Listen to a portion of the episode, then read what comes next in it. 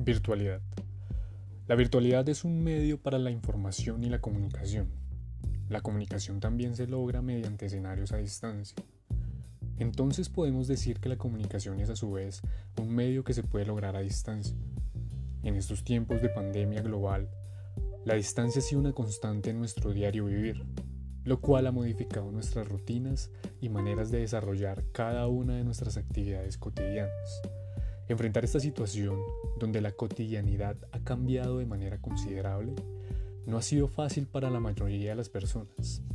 Todo esto se ha convertido a su vez en una oportunidad para acción en cuanto a la manera en cómo valoramos la interacción social entre individuos.